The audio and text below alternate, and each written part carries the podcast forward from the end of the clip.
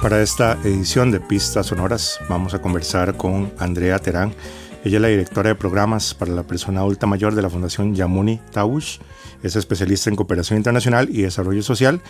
Y bueno, el tema del que vamos a estar conversando un poco es la relación entre la población adulta mayor que viene en crecimiento en nuestro país y, un poco su relación con la ciudad y con las zonas urbanas y las problemáticas que, que pueden darse eh, en este tema. Eh, muchas gracias eh, por venir a conversar con nosotros. Muchas gracias por invitarnos a ser parte de este espacio.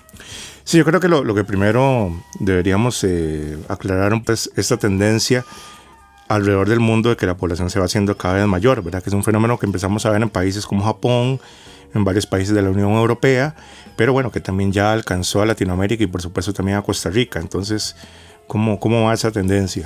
Sí, el cambio demográfico es inminente, ¿verdad? Especialmente en América Latina ahora eh, es nuestra realidad. La población adulta mayor se va a triplicar en los, en los próximos 30 años y eso por supuesto que implica múltiples retos en todos los niveles, a nivel social, económico, de salud. Sí, y en el caso de Costa Rica, ¿qué nos dicen las proyecciones a futuro, más o menos, en cuanto a... Bueno, precisamente en Costa Rica la proyección es que la población adulta mayor se va casi a triplicar de ahora al 2050. Entonces ahorita tenemos aproximadamente 600 mil personas mayores y la proyección dice que vamos a tener de 1.200.000 a un millón y medio de personas mayores. Entonces eso claro que, que, nos obliga a tomar manos a la obra y empezar a generar las soluciones para que de aquí a 30 años podamos garantizar la calidad de vida de este colectivo. Claro, y esto tiene que ver con el aumento en la esperanza de vida, sin ninguna duda, y que, que tiene que ver ahí un poco avances en, en, la medicina, mejoras en la calidad de vida de la gente, digamos, como el saneamiento, agua potable. Claro, cada vez nos estamos reproduciendo menos y viviendo más, que realmente eso es algo que se tiene que celebrar, los avances en la medicina, como comentabas, la, la, la, posibilidad de que las personas prolonguen su vida es algo positivo, sin embargo hay que pensar cómo van a vivir o cómo vamos a vivir nosotros cuando seamos adultos mayores, porque no es nada más vivir muchos años, sino vivir bien todos esos años que vivamos. Sí, bueno, y a pesar de los retos que plantea esto para los países, digamos, de que la población sea cada vez más mayor, bueno, hay un problema ahí con la conformación de la fuerza laboral. Pero el hecho de ver este cambio demográfico a veces como algo negativo es parte del problema. Porque en el sentido de menospreciar el aporte que puede hacer una población adulta mayor, que tal vez no sea evidentemente tan activa económicamente como puede ser una población más joven, pero, pero tal vez eh, podría enfocarse de otra manera, ¿no? Bueno, eso sin duda tiene que haber un cambio de visión y de enfoque de, de la mirada eh, hacia las personas adultas mayores que tienen muchísimo que aportar a la sociedad, que en muchos casos desean continuar siendo productivas, tal vez no en un formato de 8 a 5 de lunes a viernes, pero con cierta flexibilidad y ciertas jornadas parciales y, y con temas que les interesen. Las personas nos han dicho muchas veces que ellas no quieren estar encerradas en sus casas, que quieren continuar aportando a la sociedad, porque ahora muchas de las personas mayores incluso son profesionales, personas que llevaron muchos años trabajando, eh, ejecutando proyectos, tareas. Entonces, pensar que estas personas pertenecen en la casa viendo televisión, que es la realidad, oyendo radio, que es la realidad del gran porcentaje de la población adulta mayor, o en el centro diurno, que bueno, por dicha ahora hay una mirada un poco más innovadora donde en el centro diurno se les empieza a dar contenidos diferentes a las personas mayores, pero durante mucho tiempo la oferta estaba basada en cosas como manualidades, ¿verdad? Y las personas cuando hablamos con ellas nos dicen, yo quiero aprender idiomas, yo quiero aprender a hacer huertos urbanos. Entonces ese colectivo tan variado tiene todos estos intereses que son una oportunidad latente de participar en la sociedad. Claro, y bueno, además de poblaciones de mayor edad, la región latinoamericana y nuestro país también se han venido convirtiendo en lugares más urbanos, es decir, como que las relaciones más tradicionales del campo o incluso los pueblos pequeños, del pueblito pequeño, se mantienen en pie en algunos lugares, pero tienen menor fuerza. Entonces, lo que empieza a predominar es como este, a veces, anonimato que tienen los, lugares urbanos. Y aquí se juntan los dos temas que nos interesan hoy, la ciudad y el adulto mayor. ¿Qué relaciones podemos establecer y qué problemas se, plantean ahí también con esa urbanización creciente? Bueno, precisamente tomando en cuenta estos dos factores del aumento em, de la urbanización en, Latinoamérica y en el mundo y del crecimiento exponencial eh, de la población adulta mayor, fue que la Organización Mundial de la Salud crea el programa de ciudades y comunidades amigables con las personas mayores, que es el programa que nosotros hemos estado trabajando desde el 2019 en alianza con la OPS, el Ministerio de Salud, etcétera. Estas dos realidades inminentes hacen, eh, hacen pensar que, claro, si esto es lo que va a suceder, las ciudades van a crecer, la población va a envejecer, vamos a tener personas mayores viviendo en estos entornos urbanos, ¿cómo hacemos para que las ciudades, en el caso de América Latina, con todos los retos que tenemos en nuestras ciudades, ¿verdad? Sean un elemento protector que tienen todo el potencial de serlo, porque en la ciudad, una persona mayor que vive en la ciudad tiene todo cerca. Baja a la calle y tiene la panadería, tiene el parque, ¿verdad? Tiene muchos elementos que pueden ser protectores y generadores de calidad de vida si planificamos las ciudades y las fortalecemos con este objetivo. Claro, pero usted ha mencionado que a pesar del aumento de la población mayor de 65 años, las mismas dinámicas de la ciudad, a como es ahora, lleva a que muchas de esas personas, ya sean las que están casadas, viudas o solteras, se queden mayoritariamente en sus casas. Entonces esto de alguna manera es, eh, es un poco contradictorio con todas las oportunidades que podría ofrecer un, un lugar urbano, el que estas personas pasen mucho de su, de su época de jubilación, por así decirlo, encerrado. ¿no? Bueno, en el caso de Costa Rica, nosotros desde el año 2019 que estamos apoyando a tres gobiernos locales a que implementen la iniciativa de ciudades y comunidades amigables con los mayores, nosotros les apoyamos a hacer el proceso de diagnóstico participativo. Hicimos 14 grupos focales en cada uno de los tres cantones, escuchamos casi a 500 personas mayores y fue muy interesante lo que nos dijeron cuando preguntábamos por qué están en la casa, ¿verdad? ¿Por qué no vemos la ciudad llena de personas mayores?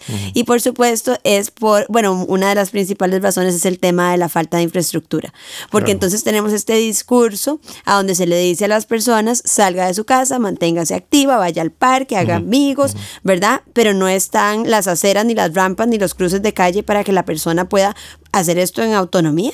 Entonces realmente es un discurso bastante enloquecedor, frustrante, donde la persona le, no puede, simplemente es imposible que una persona que tiene cualquier dificultad de desplazamiento se lance a la calle sin aceras, sin cruces peatonales y sin rampas a tratar de ir al parque a pasar la mañana con un amigo. Es un reto demasiado grande, colmado de incertidumbres y peligros. Entonces ahí es a donde vemos que si logramos fortalecer los entornos, mejorar los entornos, no solo con la ley 7600, hay que ir más allá, ¿verdad? Con los contenidos, con lo que sucede en esos espacios, entonces sí podemos pedirle a las personas, motivarlas a que salgan de casa, pero ahorita decirle a las personas que salgan de la casa a un entorno hostil y cero inclusivo, pues es difícil. Hay un problema de seguridad ciudadana también en algunas comunidades, no podemos decir que en todos los lugares sea igual, pero claramente hay, hay situaciones urbanas que son más, eh, más complejas y más amenazadoras para una persona mayor también, eso hay que tomarlo en cuenta. ¿no? Sí, para una persona mayor y para todas las personas, pero también todo lo que, lo que leemos y estudiamos de urbanismo nos dice que la forma más efectiva de que la ciudad sea segura es con gente en la calle, ¿verdad? No son ni las cámaras, ni los policías, ni los perros, ¿verdad? Son las personas en la calle, los ojos en la calle. Entonces, para eso, claro que hay que generar un entorno que invite a las personas a estar en el espacio público. Que bueno, ya nos comentaba usted un poco el tema de la movilidad, ¿verdad? Y si ya, eh, por ejemplo, un lugar como Montes de Oca, eh, que ha tenido mejoras en eso, ¿verdad? Pero el tema de la movilidad para peatones es difícil en algunos tramos, incluso para toda la población, más así una, una persona adulta mayor que puede tener alguna dificultad física. Entonces, ¿cómo, ¿cuáles son como algunas medidas que puede empezar a trabajarse para hacer menos hostil este espacio y para que pueda circular eh, una persona de cualquier edad. Bueno, en el caso de Montes de Oca y Curridabat, nosotros de hecho al, escuchar estas opiniones de las personas mayores, ¿verdad? Que el tema de accesibilidad fue el tema estrella en todos los diagnósticos que hicimos.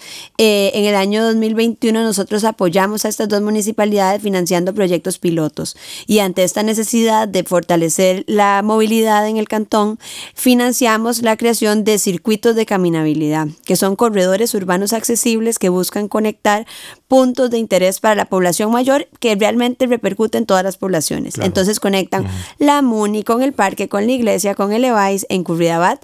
Y en el caso de Montes de Oca, lo que se hizo fue aprovechar una infraestructura que la municipalidad ya estaba generando, que es la acera con la loseta podotáctil, que poco a poco la municipalidad municipalidad de Montes de Oca ha ido trabajando en, en fortalecer el sistema de aceras. Entonces identificamos que ya la municipalidad tenía la acera hecha desde el Parque de Sabanilla hasta la Plaza Máximo Fernández, Plaza Roosevelt. Ya hay una Mm. acera que, bueno, por supuesto siempre hay áreas de mejora, pero en este momento ya hay una acera continua con los Z, ¿verdad? Entonces dijimos, bueno, si ya ese corredor existe, desde la fundación apoyemos a fortalecer ese corredor. Entonces pusimos bancas, basureros, mesas con tableros de ajedrez en el Parque Kennedy. No sé si está todo el mobiliario que, que Sí. instalamos el año pasado. También apoyamos con una campaña de comunicación, porque de qué sirve que esté todo esto si la gente no lo sabe. Entonces, bueno, todavía hay retos, todavía necesitamos ver cómo hacemos con el MOP para que nos permitan incorporar los pasos peatonales en las, en las calles que son nacionales, Sí. pero por lo menos ya hay ese, ese, ese corredor, ya se puede caminar desde el Parque de Sabanilla hasta la Plaza Roosevelt, pueden, los invitamos a que usen el corredor y, y nos digan su feedback, ¿verdad? Su retroalimentación. Y junto al tema de la, de la movilidad por, por el espacio urbano también está el tema del transporte, ¿verdad? Y, y sabemos que en nuestro país sigue siendo un tema pendiente la mejora del transporte público. Eh, un poco también que cómo relacionamos esto con el tema de adultos mayores también, porque hubo mucho... Cuando eh, se dieron iniciativas como el carnet de ciudadano de oro y demás, ¿verdad? Había un, un proceso ahí como de acomodamiento donde eh, había roces con los choferes, ¿verdad? A veces maltrataban a las personas adultos mayores. Creo que se ha tratado de ir sensibilizando pero bueno, también mejorar el transporte público es mejorar también la calidad de vida, no solo de todos, sino también las personas. Sí, totalmente. De hecho, en los grupos focales que los hicimos en el 2019-2020, en ese momento las personas mayores nos decían eso, ¿verdad? Que ellos no pagan el, el pasaje de bus por ser ciudadanos de oro y que eso implicaba un montón de agresiones, ¿verdad? A veces el bus no se detiene, eh, mala actitud, falta de rampas, Claro. personas que no dan el asiento preferencial, eh, accidentes incluso de personas que se están subiendo al bus y el bus arranca. Entonces, por supuesto que no se puede generalizar y también hay choferes de bus maravillosos que están haciendo la diferencia, pero todavía hay mucho camino por recorrer y claro que las empresas de autobús deberían de tener el compromiso de sensibilizar a sus choferes porque cada vez sus usuarios van a ser más personas mayores. Claro. Que hay otro tema también que no se puede dejar de lado, que es el tema de las desigualdades económicas, ¿verdad? Si bien hay mm, una población de adultos mayores que viven aceptablemente, hay una parte de esa población que vive, bueno, que lo que tiene es una pensión no contributiva, que es con una cifra bajísima, eh, o gente que incluso cotizó toda su vida, pero su pensión es apenas para cubrir las necesidades más básicas. Entonces, ¿de qué forma eso también contribuye, contribuye al aislamiento de la población adulta mayor en las, es- en las ciudades? Y también que no puedan aprovechar sus, sus ventajas también, o sea, es decir, la, eh, el poco acceso por su situación económica. Ujú. Bueno, definitivamente la situación económica de es, es un reto, ¿verdad? Y la pensión no contributiva, que es la que tienen muchísimas personas mayores, es muy baja. Entonces, claro, las personas sí viven, muchas personas viven en situación de necesidad, pero ahí es a donde la ciudad puede ser protectora. ¿Por qué? Porque la ciudad tiene la capacidad de democratizar el acceso al esparcimiento, a la recreación, al arte, a la cultura. La ciudad te puede permitir generar conexiones. Si vos vas a jugar ajedrez al parque todos los lunes a las 5 de la tarde, vos vas a empezar a conocer a las otras personas que van a jugar ajedrez en el parque. Y en lugar de estar encerrado solo en la casa pensando en todo lo que no tenés, puedes empezar a nutrir tu vida con conexiones, con amistades, con felicidad, con aire, con sol, con espacio público. Y eso ya hace que usted no tenga que ser millonario o, o tener montones de dinero para poder tener acceso a esa parte más sublime de la vida que te da felicidad. Uno en Europa lo ve, las ciudades que están planificadas diferente, por ejemplo, usted ve los parques llenos de personas mayores y estoy segura que hay personas mayores que tienen muchísimo dinero, pero también debe haber personas mayores que no tienen tanto, pero están todas ahí, juntas, bailando en el parque. Entonces eso no solo disminuye la, la brecha, ¿verdad? Y la desigualdad, sino que además genera experiencias memorables y maravillosas. Sí, uno ve en parques de algunos países también que tienen la- las mesitas de ajedrez y los juegos de mesa y probablemente hay señores y señoras que tienen 20 o 30 años de estar yendo ahí al parque a jugar ajedrez y han hecho amistades y, y se convierte en un espacio también de socialización muy importante. ¿no? Ahora, también en otros países han dado algunas experiencias de edificios y urbanizaciones de población de adultos mayores, ¿verdad? Donde pueden crear comunidad pueden estar menos aislados. Sin embargo, bueno, muchas de esas iniciativas son, no son accesibles para la mayoría de la gente económicamente. Muchas son privadas, hay tal vez algunos proyectos estatales o privado estatal. Pero bueno, ¿usted le parece una iniciativa válida o puede caer en el peligro de más bien segregar a esta población? Bueno, ese es un tema súper interesante. De hecho, el año pasado que organizamos el primer Congreso Nacional de Ciudades y Comunidades Amigables con las Personas Mayores, eh, trajimos a un experto español en vivienda colaborativa. Ellos ya tienen muchas experiencias en España, ¿verdad? Este es un modelo que nace en los países nórdicos, que primero era intergeneracional, ¿verdad? Eran como estas comunidades a donde vivían personas de diferentes edades y después como que se especializó, lo que, lo que hacía este experto es trabajar en España solo en comunidades de personas mayores. Y realmente él lo que nos contaba es que la experiencia ha sido maravillosa. Se trabaja en un estilo de cooperativa, a donde un grupo de personas dicen queremos vivir juntas nuestros, nuestra vejez eh, y entonces ellos ponen sus reglas de convivencia, deciden qué va a pasar, ¿verdad? Toman todas las decisiones hasta de diseño, eh, consiguen un terreno y en conjunto ellos montan su pequeña comunidad y lo que es interesante también es que tienen espacios individuales, por ejemplo, pequeños apartamentos con todo lo que se necesita, habitación, cocina, pequeña sala, que si usted no quiere ver a nadie, usted tiene su privacidad y se puede quedar ahí. Pero grandes áreas comunes que facilitan la socialización, las amistades, entonces pueden cocinar juntos, tienen huertos urbanos, tienen baile, tienen estos espacios. Em, y claro que no es un lugar eh, cerrado a la sociedad, sino que pueden ir a visitar los nietos, los domingos pueden hacer una feria del agricultor con las huertas, que, con las cosas que cultivaron de la huerta.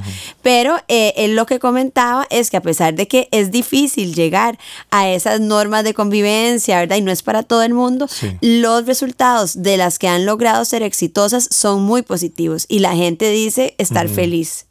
Es algo que perfectamente podríamos experimentar. Tal vez sería importante hacer unos pilotos o tratar de, ver cómo podemos repensar la vivienda en Costa Rica para las personas mayores. Pero entonces la idea es que las mismas personas adultas mayores sean las administradoras, las gestoras de todo el proyecto. Sí, ellas ah, son las que toman la iniciativa de vivir en comunidad y pues deciden todo, ¿verdad? Como debe ser. Las personas mayores tienen que ser, tener un rol totalmente activo en tomar las decisiones de su vida. Sí, que aquí se da mucho el problema también de la violencia patrimonial, por ejemplo, donde no, las mismas personas no, no tienen como acceso a un uso libre de sus propios recursos, más bien a veces son la misma familia ahí.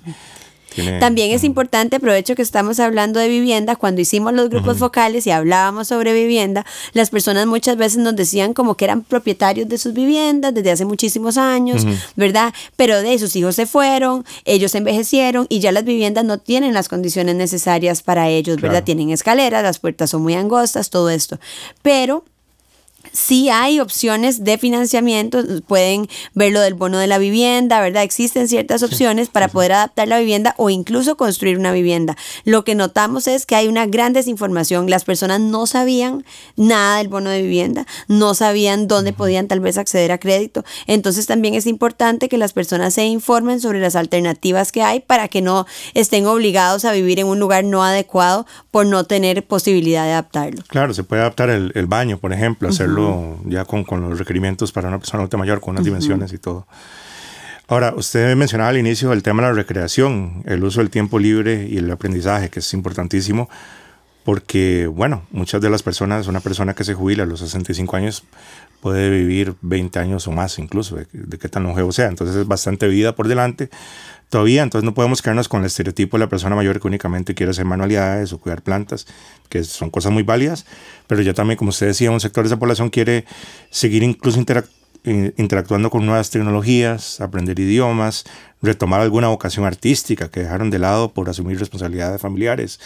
Eh, bueno, en el caso de mi mamá, que por ejemplo se metió al coro del PIAM y, y ahí como que reconectó con su, su amor por la música y por el canto. Entonces, ¿en qué sentido también una comunidad amigable con las personas mayores facilita esto.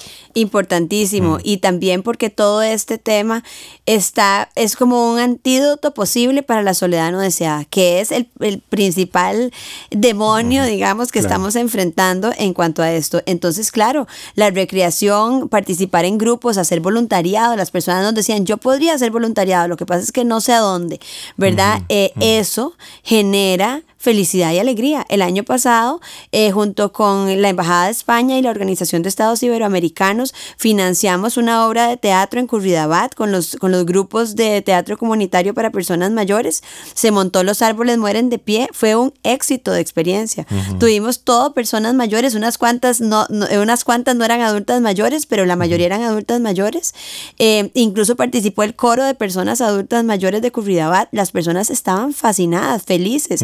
Hicimos tres funciones que se llenaron. Entonces realmente hay que apostar por, ese, por esos espacios diversos con contenidos interesantes y de calidad para que las personas tengan un motivo de, levantarse y salir de la casa en lugar de que todos los días sean iguales y no se reciba nunca un estímulo. Eh, la recreación, el arte, la cultura, todas esas cosas son estímulos que además del estímulo cognitivo es como un estímulo emocional para las personas. Sí, claro, y también una, una parte de esa población que eh, su nivel educativo es medio y alto y tienen inquietudes que no quieren dejar de lado, quieren seguir leyendo, quieren seguir yendo al cine, quieren seguir viendo teatro, viendo conciertos de música, ¿verdad? Entonces... Y las personas que no tienen tanto poder adquisitivo ni conocimiento, también quieren eso, también quieren ir a recitales y a lunadas y a, bailes y a conciertos de marimba. Entonces es como más bien una necesidad humana de poder seguir nutriendo. Porque tal vez nunca lo hicieron o no pueden hacerlo cuando tenían, cuando estaban creando su familia, por así decirlo. Sí, o tal vez no tenían los medios, pero ¿qué pasa si la ciudad es un escenario a cielo abierto a donde en los parques y las plazas y los edificios municipales se puede acceder a estos contenidos gratis o a un precio accesible? Entonces estamos democratizando el acceso a todo esto para toda la población. Sí, bueno, ya para concluir y comentando el trabajo que hacen ustedes en la iniciativa de ciudades y comunidades amigables con las personas mayores, eh, ¿en qué están trabajando en este momento? Eh, en esos acercamientos que han tenido los gobiernos locales que nos comentaba un poco en qué puntos están trabajando y se van a trabajar a futuro. Sí, bueno, estamos muy emocionadas y, orgullosas de que en conjunto con todas las instituciones con las que estamos coordinando la iniciativa en Costa Rica, hemos logrado que 23 ciudades formen parte de la red. Ahorita hay 23 cantones que están trabajando activamente para ser amigables con las personas mayores. Entre ellos, San José, que se unió en octubre del año pasado y este año la fundación va a trabajar muy de cerca con la ciudad de San José.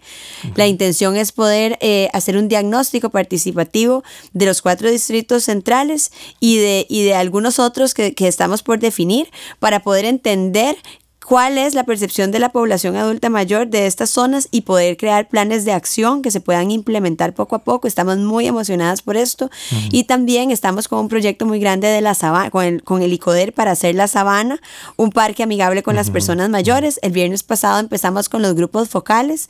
Invitamos a las personas mayores interesadas en ir a la sabana con nosotros para darnos su opinión, a que nos escriban y se sumen. Eh, tenemos 14 grupos focales en total y necesitamos que las personas mayores participen porque es la oportunidad de que el parque pueda contar con su perspectiva para después poder eh, crear una estrategia para que sea un espacio generador de calidad de vida. Y continuamos trabajando en capacitación de las municipalidades de la red, brindando apoyo, acompañamiento y gestionando alianzas estratégicas. ¿Cómo puede la gente ponerse en contacto con ustedes si quiere participar o dar su opinión sobre estas iniciativas? Eh, de momento lo más fácil sería que nos escriban a la fundación, puede ser a través de Facebook, de nuestras redes sociales, y nos digan estoy interesada en participar en el diagnóstico de la sabana y ahí nosotros eh, tomamos su información y les contactamos para darles las indicaciones porque estos próximos meses estamos en ese proceso de convocatoria. Perfecto, bueno, le agradecemos muchísimo a Andrea Terán, directora de, programas para la persona adulta mayor de la Fundación Yamuni Tabush. Eh, que nos habló un poco sobre esos temas y el trabajo que están haciendo eh, en las eh, ciudades y la población adulta mayor. Muchas gracias. Excelente, muchas gracias.